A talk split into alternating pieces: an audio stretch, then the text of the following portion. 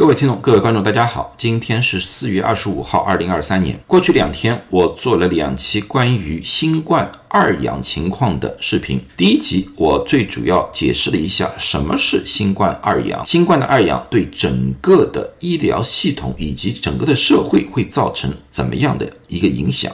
有多少人有可能在这次二阳疫情当中被感染？昨天我做了第二集，第二集我最主要。讨论一下，如果说在去年十二月份被感染，那么体内所存在的抗体对于这一波是不是有一定的保护作用？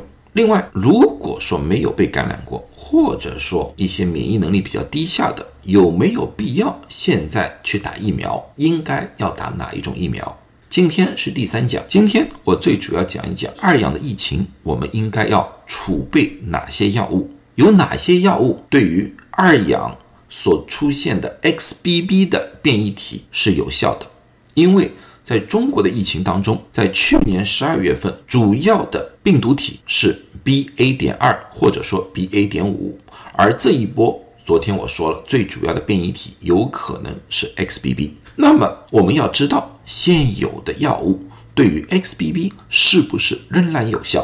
在几天之前，在抗病毒研究的杂志上面，南韩。发布了一篇文章，这篇文章它最主要研究了世界卫生组织批准的三种抗新冠药物，想看一看这三种抗新冠药物对于 XBB 或者说对于各种不同的变异是不是都有效。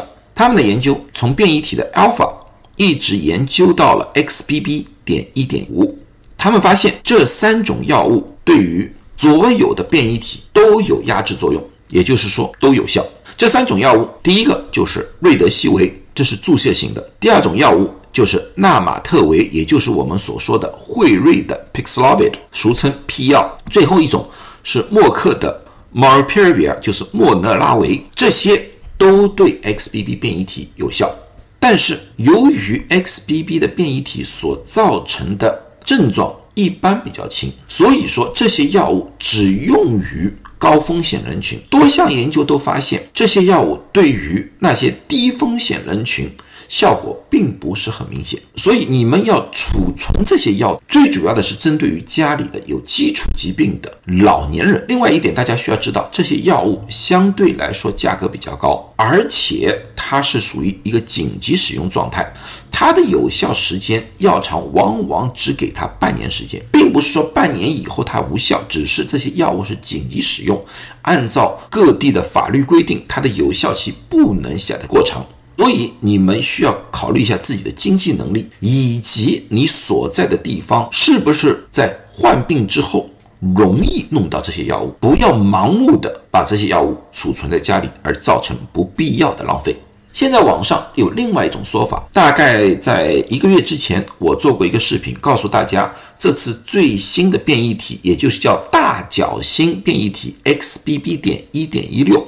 它造成了一个症状，是过去不大常见的，就是新冠引起的结膜炎。网上根据这个消息有一个传说，就是说大家需要买这种眼药水，叫根西洛韦滴眼药。这个根西洛韦是一种抗病毒的药物。但是它并不是抗新冠病毒的药物，所以说这个药物对于新冠所引起的结膜炎，至今为止我们没有发现有效的数据，所以我不建议大家储存，也不建议大家使用这类的眼药水。那么如果说得了这个变异体的结膜炎，应该是怎么样处理？这类的结膜炎是一种自愈性的症状，也就是说。当这个新冠的症状缓和了，这个症状自然就消失了。大家可能会有三到五天的时间不舒服，就眼睛发干或者眼屎很多，眼睛发红。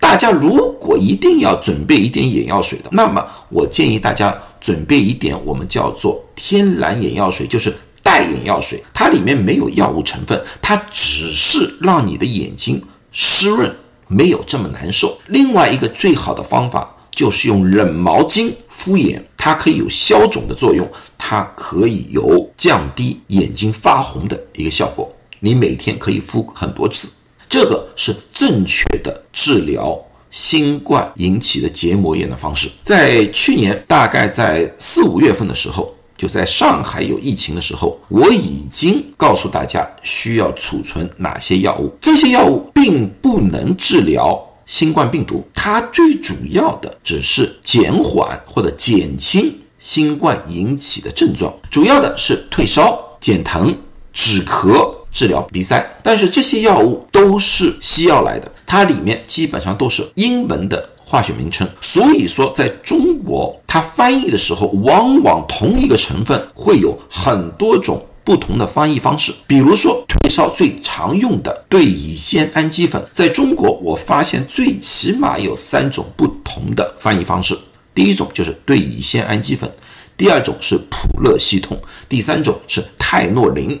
这些其实都是一模一样的东西来的，但是由于大家对这个名称的不熟悉，往往会重复使用。因为任何一种药物使用了之后，总归需要一定的时间才起药效。有些患者刚刚开始发烧的时候，他马上吃了对乙酰氨基酚，一个小时之后，他发现烧还没有完全退下来，他又去找第二种退烧药。他那时候拿了普乐西痛，他完全不知道普乐西痛就是对乙酰氨基酚。这种情况之下，就可能造成药物的过量，造成肝脏的损伤。其他的药物也差不多。所以说，大家在储存这个药物的时候，千万要小心。另外还有个问题，就是复方药在药柜里面，你们可能会发现有很多的药都标榜自己是有治疗感冒的、治疗流感的。其实这只是他们的一种说法，里面的成分基本上都是大同小异的。比如说吧，你用了刚才我说的对乙酰氨基酚退烧，一个小时之后没退，你发现自己手上有白加黑，看到白加黑上面写着。它有止咳退烧的效果。那么你想，哦，这是白加黑，这是对乙酰氨基酚完全不同的药，你又去吃了白加黑。其实白加黑是一个复方药来，它里面的最主要的退烧成分也是对乙酰氨基酚。这种情况之下，你又可能造成了过量。所以我对大家的忠告是这样子：如果要储存各类这种非处方药物的，要注意这几点。第一点。尽量不要使用复方药物，尽量属于单方药物，也就是说，里面只有一种有效成分治疗一种症状。特别大家需要小心的，不要使用中药和西药所混合的复方中成药物，这里面往往有些成分标注不明，很容易造成大家的过量。如果你相信中药，那么你就单纯的使用中药；如果你相信西药，你就单纯的。使用西药，不要把两者混合在一起。有些时候你自己都无法掌控可能出现的问题。第二个就是尽量不要储存不同药厂的，但是它的效果差不多的。如果你到药房里面去，你看到两三种不同的流感感冒药物，你最好不要买两三种，因为刚才我说过了，虽然上面说的效果都各有各的说法。但是它的有效成分大同小异。你买不同种的时候，当你发烧的时候，你可能把这些药混合在一起吃，而造成不必要的过量。如果我上面所说的你还是搞不清楚的话，那么你最好尽量的去咨询一下专业人士，医生、药剂师、护士。如果说你无法找到他们，或者说他们的答案你不满意的话，如果你相信我，你可以。在我的视频下面留言，或者在我的微博下面留言，一旦我有机会，我都可以告诉大家，你们所买的药物有没有重复，是不是安全使用。好了，今天就讲到这里，希望这一期对大家有效。最后，祝大家都健康，谢谢大家。